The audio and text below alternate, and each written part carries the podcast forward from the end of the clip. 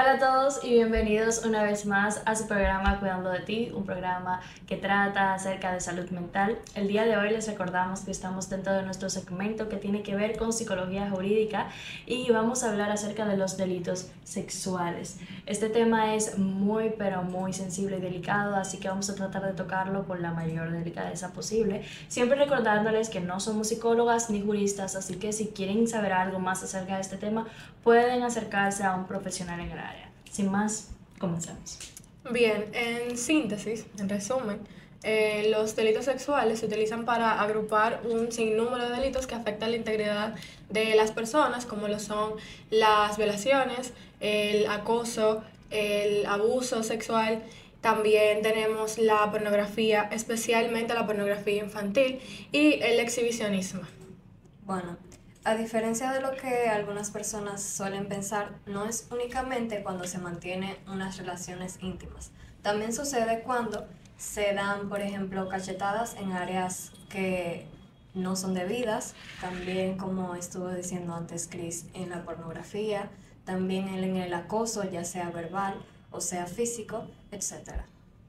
La verdad es que este tema de los delitos sexuales es un tema bastante amplio, no abarca solamente lo que nosotros conocemos como delito sexual, sino que hay muchísimas más ramas en las que se puede definir esto. Y realmente dentro de esta rama hay una rama muy especial que a mí me gustó mucho y que vamos a estar tocando un poco más adelante, que se llama la victimología. Y vamos a hablar un poco acerca del comportamiento de las víctimas y de cómo debe ser pues tratada una víctima que tenga algún trauma con respecto a una situación sexual. Entonces, eh, esta rama, la victimología, justamente estudia el comportamiento de la víctima, cuál va a ser su tratamiento a través de este proceso y estudia un poco más a fondo cuáles son las estrategias que se le puede dar a esa persona para que pueda continuar con su vida. Sabemos que muchas personas que se enfrentan a delitos sexuales eh, tienen un gran agujero negro en su vida, por así decirlo, con respecto a ese trauma y es importante sanar esa situación para que esas personas puedan continuar teniendo una vida relativamente normal. La victimología tiene que ver eh, muchísimo con el dar testimonios, específicamente en, los juicios, eh, para tratar correctamente eh, a las víctimas. Algo que me parece que es bastante general que la gente piensa es el hecho de que cuando una víctima da un testimonio y dice lo que le sucedió, es bastante común que la persona tienda a cambiar la historia o tienda a agregar eh, más puntualmente ciertos detalles por el hecho de que el trauma que vive la, persona al momento de ser acosada, al momento de ser violada em, u otros tipos de delitos es bastante fuerte y la gente entiende que cuando alguien da un testimonio y agrega cosas está diciendo falsedades, cuando no necesariamente es así. Entonces, una parte de la victimología también trata de eh, analizar ese trauma, analizar el contexto, analizar a la persona como tal y ver cómo, o sea, cuál es la forma más adecuada para poder tratar a esa persona de una forma correcta, sí, o sea, teniendo cierto, cierto cuidado con el trato del trauma. Eh, dentro de la victimología, justamente como decía Cris, se pueden, las víctimas muchas veces agregan eh, detalles a los testimonios. Y es porque de cierta forma tienen una laguna mental. Recordemos que nuestro cerebro es muy inteligente de cierta forma, entonces hay ciertas informaciones que el cerebro como que clausura y que con el tiempo, con terapia o hablando, las víctimas pueden recordar ciertos detalles más específicos que no recordaban antes debido al shock del trauma o lo que sea. Entonces es muy importante ese punto que recalcó Chris Smiling acerca de, de, esto de la victimología. Y, esto así es como, así como agregan, también pueden evitar tocar muchos puntos por el hecho no solo de que a veces quedan estas lagunas mentales, sino por el hecho de que se sienten avergonzados, aunque la situación no haya sido por su culpa, porque muchas veces se sienten culpables también, porque la gente les dice que fue su culpa, que debió cuidarse más, pero realmente debemos empatizar con estas personas y reconocer que ellas no pidieron recibir ese acoso, esa violación, esa, ese delito. Y justamente em, otra parte, además de lo que mencionas, es que muchas ocasiones la víctima ni siquiera recuerda específicamente lo que sucedió. Y esto ocurre por un bloqueo que tiene nuestra mente al, al tratar de procesar de alguna forma el trauma. Y me resulta bastante cruel el hecho de que existen personas en nuestra sociedad que, como dices, culpan a la víctima simplemente por eso, por ser víctima, y se olvidan de que, de que son víctimas. Realmente tampoco existe una forma en la que podemos decir o en la que podemos, em, bueno, decir básicamente, ah, yo voy a, a sufrir un acoso o voy a sufrir una violación. Porque si vamos a hablar de los perfiles de los abusadores, no podemos decir específicamente características eh, únicas y específicas en las que tiene un abusador, porque los perfiles de los abusadores eh, sexuales son bien amplios y es, y es un tema diría yo que bastante complejo por el hecho de que no existen eh, patrones específicos que tienen exclusivamente todos los abusadores. Sí podemos decir uno que otro, una que otra característica, como lo es la falta de empatía, eh, probablemente la gran mayoría de acosadores también ha tenido un trauma sexual, o la mayoría de los abusadores ha tenido un trauma que tiene que ver con un delito sexual, por ejemplo, em, el hecho de que algunos son bastante cuidadosos al elegir las víctimas, como es el hecho de, de los em, mayores que abusan de menores de edad, por ejemplo, el hecho de los pedófilos, de los pederastas. También tenemos otros eh, como la falta de control de sí mismos, la falta de control de sus emociones, de, de, controlar la ira, no pueden hacerlo. Esas características son bastante generales, pero no podemos decir exclusivamente que todos y cada uno de los abusadores sexuales tienen estas características o por el hecho de que existan estas características tú eres un abusador sexual. Porque si bien una persona eh, sin algún trastorno eh, de personalidad puede ser un, un abusador sexual, una persona que tiene un trastorno de personalidad también lo puede ser.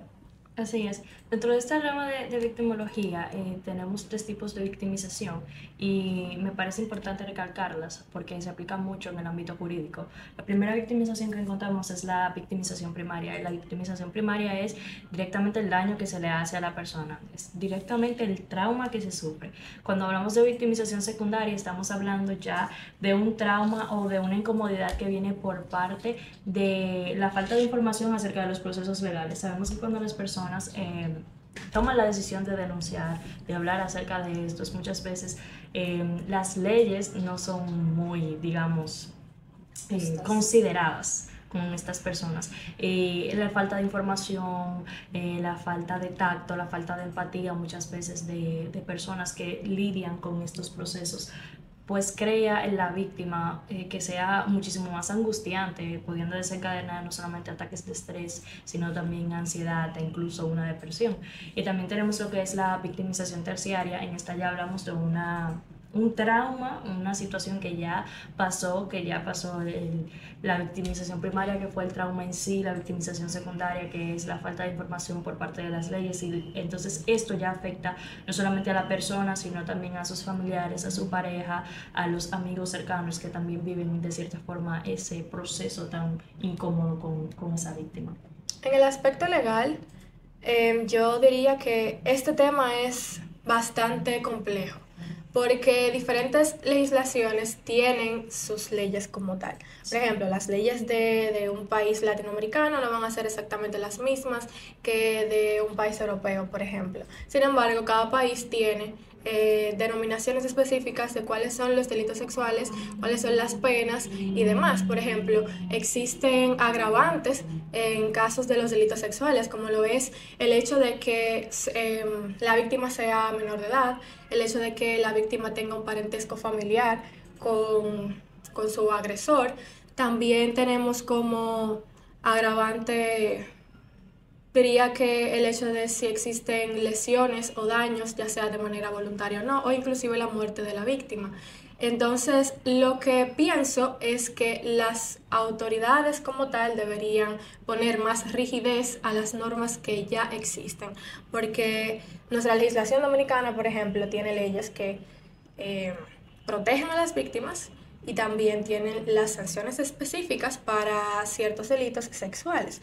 Entonces, eh, las autoridades, es responsabilidad de las autoridades poner eh, de una forma más rígida la, o sea, hacer que se cumplan esas leyes de las que estamos hablando realmente. Eso me acuerda que hasta hace no mucho en España el abuso sexual y la agresión sexual eh, tenían dos penas diferentes. Se consideraba abuso si no llegaba a la agresión y si se consideraba agresión si llegaba a los golpes físicos, por ejemplo. Entonces, eh, hasta hace no mucho, hicieron que estas dos fueran fusionadas y ya son una sola pena y como dijiste antes, también los agravantes hacen que la pena pueda durar más o menos tiempo. Exactamente, por eso existen agravantes y atenuantes. Los agravantes son esos hechos que pues agravan la pena, tal cual mencioné, y los atenuantes son esos hechos que digamos que la, la, minimizan un poquito, por así decirlo. Eh, y es bien interesante eso que mencionas, porque incluso en nuestra legislación hay varios errores. Específicamente en nuestro Código Penal podemos ver que ni siquiera está tipificado el delito de feminicidio, por ejemplo.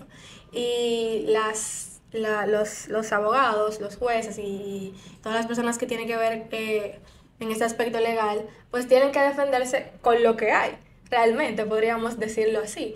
Pero sí, nosotros tenemos tipificado otros, otros delitos sexuales. El punto está en que las autoridades deben poner la rigidez que realmente se merecen. Y es que los delitos sexuales no, no solamente digamos que tienen que ver con esta parte de las leyes, porque también hay un aspecto social que es bien interesante mencionar. Por ejemplo, em, en nuestra sociedad dominicana, lamentablemente, vemos cómo existen violaciones, existen abusos y la sociedad como tal lo justifica, lo defiende, como es el hecho de que los menores de edad, por ejemplo, no dan consentimiento. Y hasta hace poco todavía era legal el hecho de que una menor de edad que tenga 16, 17 años esté casada con un hombre que le lleve más de 10 años o inclusive más de 20 años. Era bastante común ver eso.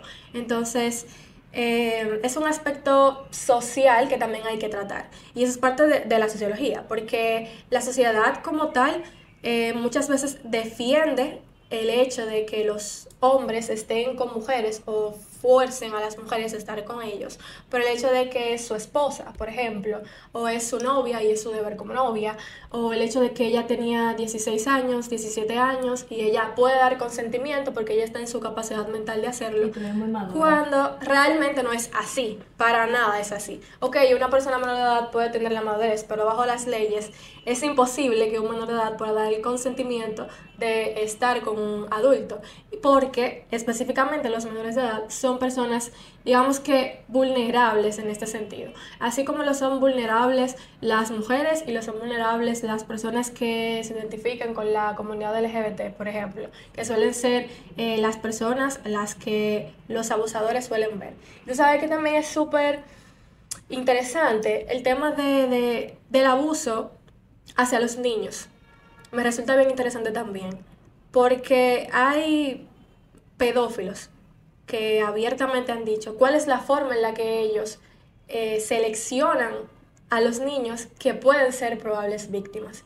Y lo que vemos es cómo los niños que tienen un padre ausente o tienen una madre ausente o que no les dan el cuidado necesario o son niños que por X o Y razón no tienen muchos amigos o no son sociables o se ven descuidados por parte de su familia, son posibles víctimas de estos eh, abusadores hacia los menores.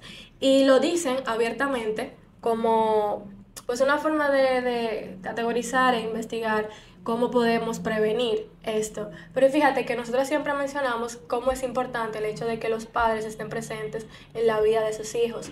Y es que los abusadores sexuales no son exclusivamente personas que están en las calles y ven un niño y seleccionan al niño y ese va a ser víctima. sino, no, no, es así. Y, y realmente no es así por el hecho de que la gran mayoría de casos en donde hay abusos hacia menores de edad viene por parte de un adulto que está cerca de la familia, como el propio padre, como un tío o como una persona que tiene pues afinidad con ese niño y que puede, que pueda aprovecharse de que este niño está siendo vulnerable.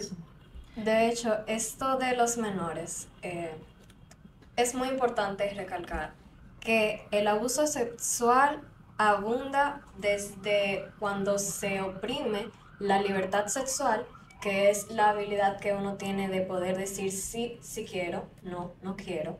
Un no es un no y punto. Y también de la indemnidad sexual. ¿Qué sucede cuando una persona tiene una discapacidad que no le permite razonar, que no le permite decir verdaderamente sí o no sin entender realmente lo que están haciendo? Y también los menores de edad no tienen esa capacidad, no tienen esa madurez de decirte si yo quiero, entendiendo completamente qué es lo que conlleva.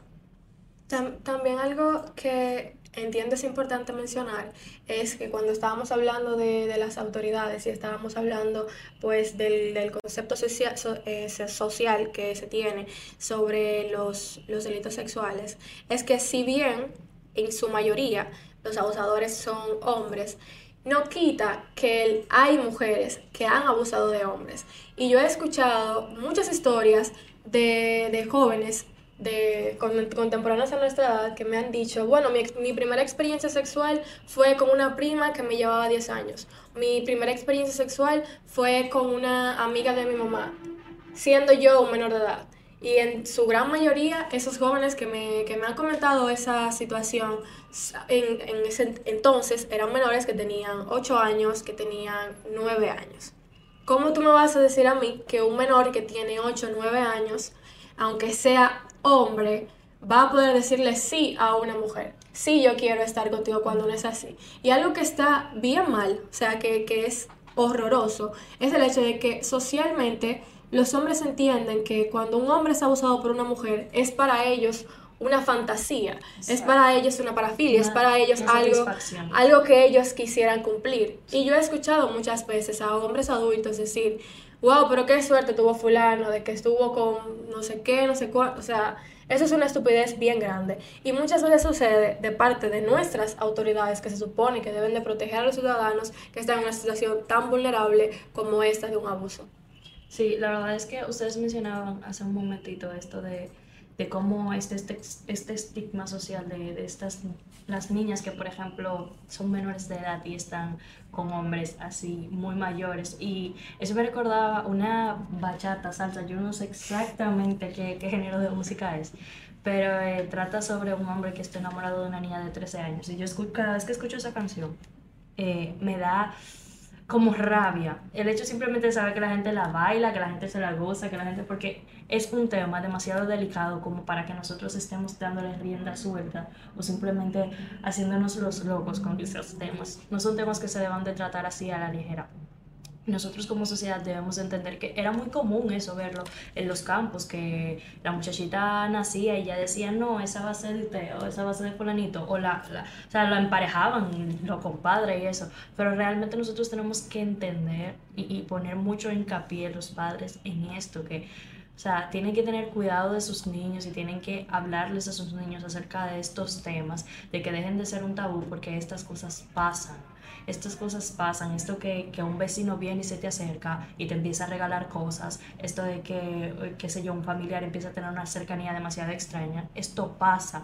Y si los niños no están informados, principalmente los varones, porque a las hembras se les habla eh, con mayor frecuencia, pero a veces los varones no les hablan de estas cosas porque es que piensan que no están expuestos y sí están expuestos. O sea, ustedes se sorprenderían de la cantidad de niños que han sido violados, que han tenido traumas sexuales y no lo hablan porque, ajá, yo soy un hombre, eso no fue un trauma para mí, pero no, sigue siendo un trauma para el niño. Entonces eso es eh, un punto demasiado importante recalcar, porque realmente es algo que preocupa muchísimo. Dentro de, de estas teorías, yo leí una que se llama la precipitación de víctimas y esta teoría abarca eh, más que nada el comportamiento del agresor con la víctima antes del suceso. Em, en esta rama se habla acerca de ¿Qué relación tenían esas dos personas? ¿De cómo se conocían esas dos personas? Y si hubo una posible insinuación de la víctima ante el agresor que lo pudiera llevar y desencadenar esa situación. Y me parece muy interesante esto porque muchas veces se dice de que no, porque ella me provocaba, porque ella se ponía tal ropa o ella hacía tal cosa. Y aquí nosotros vemos como este chip social que se tiene muchas veces. Y yo creo que eso, si se estudiara más la precipitación de víctimas aquí en, República Dominicana, creo que una de las cosas más normales sería decir, ella lo sedujo porque hizo tal cosa, o ella se comportó de tal forma y por eso él hizo tal cosa.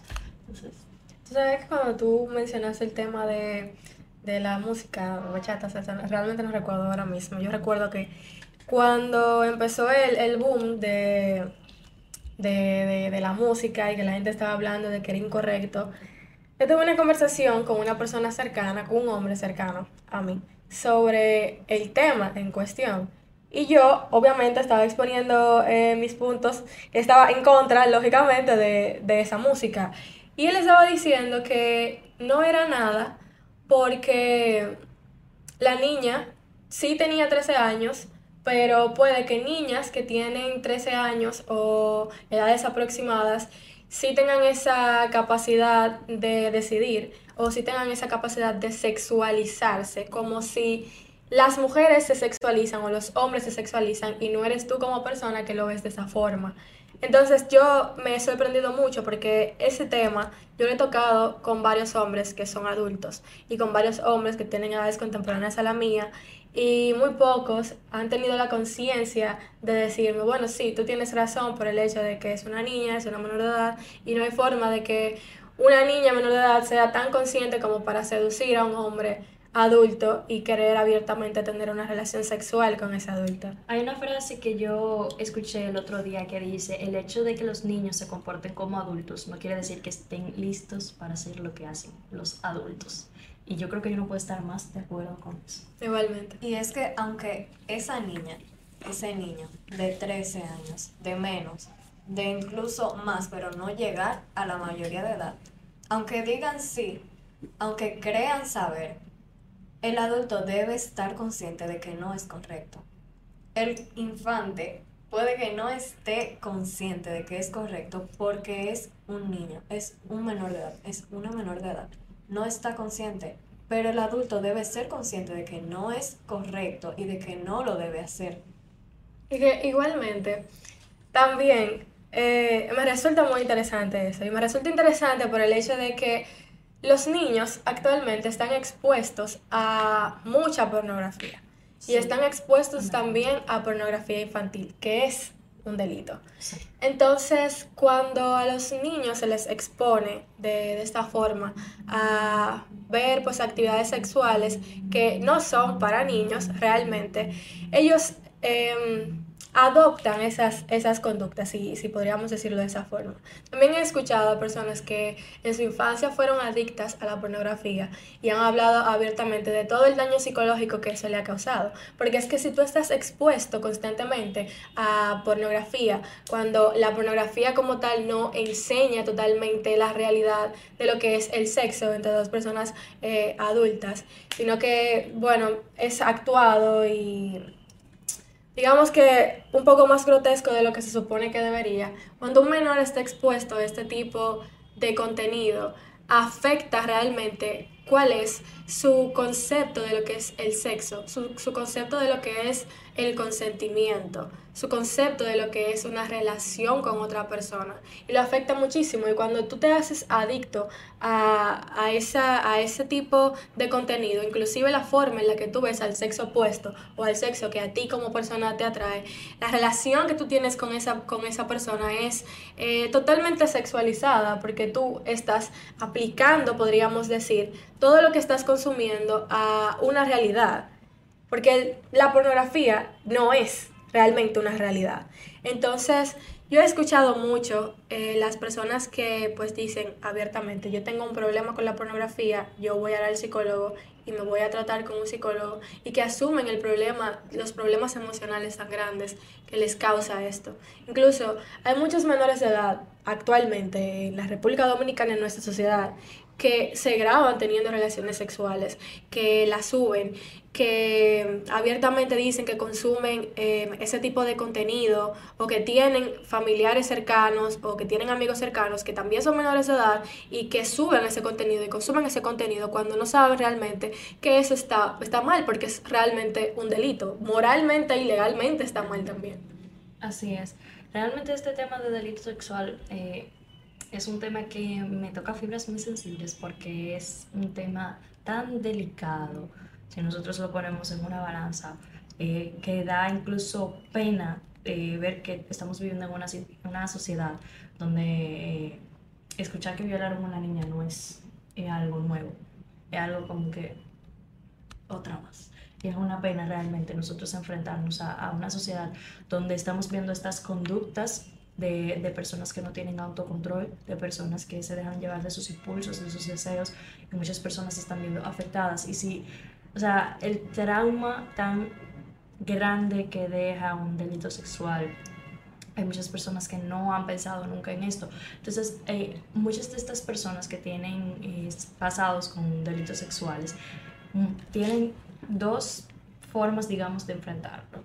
Eh, principalmente si una persona ha pasado por una violación, podría decirse que usualmente se va por dos lados. O se vuelve una persona, de cierta forma, promiscua, que... O se hipersexualiza. Sí.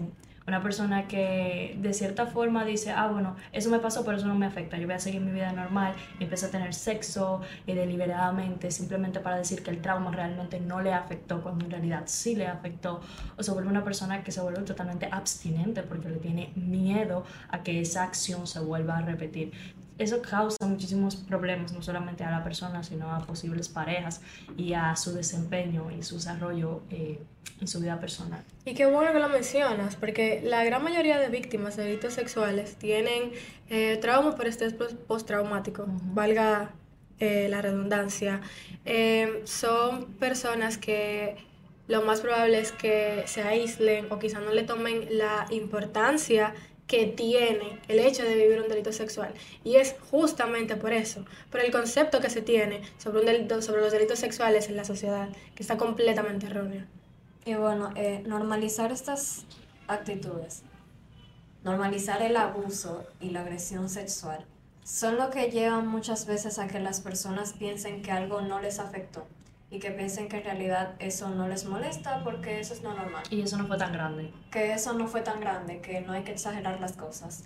Hay que darle la importancia que tiene y hay que reconocer que no es lo normal, que no es lo correcto. Reconocer que un niño de 8 años no es posible que esté con una adulta de 30 años simplemente porque es hombre y él quiso.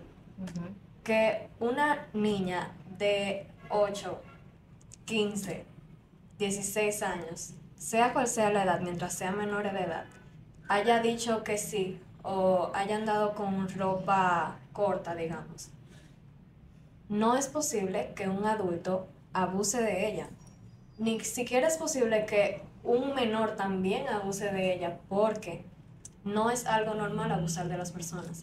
Verse expuestos a estas situaciones eh, puede activar este deseo sexual y es la razón por la que muchas personas que sufren por abuso sexual terminan haciendo lo mismo a otras personas. Y no solamente esa parte, sino también el acoso que se vive, que muchas veces lo toman como, mira, eso es normal, el hecho de que te estén diciendo cosas cuando tú vas pasando por la calle, eso no es nada, o sea, eso es de la gente. Eh, es incómodo. De la misma forma, y como mencionabas, el hecho de que, bueno, siguiendo la línea de lo que estabas mencionando, el hecho de que tú tengas una pareja y tú estés casado con tu pareja no significa que cuando esa persona quiera tener sexo contigo, tú tienes que estar obligada u obligado a hacerlo. El hecho de que tú tengas un noviazgo con alguien no significa que por el hecho de que ustedes tienen ese compromiso, tú tienes que tener sexo con esa persona obligatoriamente por el simple hecho de que en un momento tú dijiste sí y como ya son una pareja, pues es normal que tengan sexo. No es normal. los, los, abusos sexuales no son exclusivamente la penetración con un miembro o con un objeto. El abuso sexual también se ve cuando te tocan de una forma inapropiada, cuando una persona se desviste ante ti sin tú dar tu consentimiento, cuando una persona eh, pues te acosa todo eso, todo eso, todo eso son delitos sexuales. Y es muy, pero muy importante que las personas lo sepan. Porque el hecho de que tú incluso estés manteniendo una relación sexual con tu pareja que es consentida, si tu pareja te graba sin tu consentimiento, eso es un delito sexual. Y entiendo que la gente debe estar un poquito más abierta al concepto porque nuestra legislación marca exactamente cómo son las cosas y moralmente sabemos lo que es y lo que no está correcto. Cuando te sientes obligado a estar con una persona por el simple hecho de que es tu pareja o porque ya en un punto tú dijiste que sí, tú sabes que tú no estás disfrutando una relación que debe ser consensuada y que debe ser para el gozo y disfruto de las dos personas. Entonces, entiendo que es un punto que, que la gente como tal tiene que comprender. Yo creo que si no tenemos nada más que abarcar en esta parte, hemos dejado bastante claro nuestro, nuestro punto con, con esto que queremos hablar acerca de, de lo que es los delitos sexuales y cómo se deben de tratar en esta parte, no solamente psicológica, sino también jurídica. Entonces, eh, fue todo un placer para nosotros abarcar este, este, Es un tema realmente muy, pero muy, pero muy amplio que, que abarca muchísimas cosas, desde el perfil de los abusadores hasta la forma en la que se trata a las víctimas, desde un lado sociológico, desde un lado psicológico, desde un lado legal. O sea, es, es un tema bien delicado, diría yo. Y entiendo que en generalidad eh, hemos dado unos puntos que, que son bastante importantes. Eh, sin nada más que agregar, eso fue todo por el día de hoy. Muchísimas gracias por ver y hasta la próxima.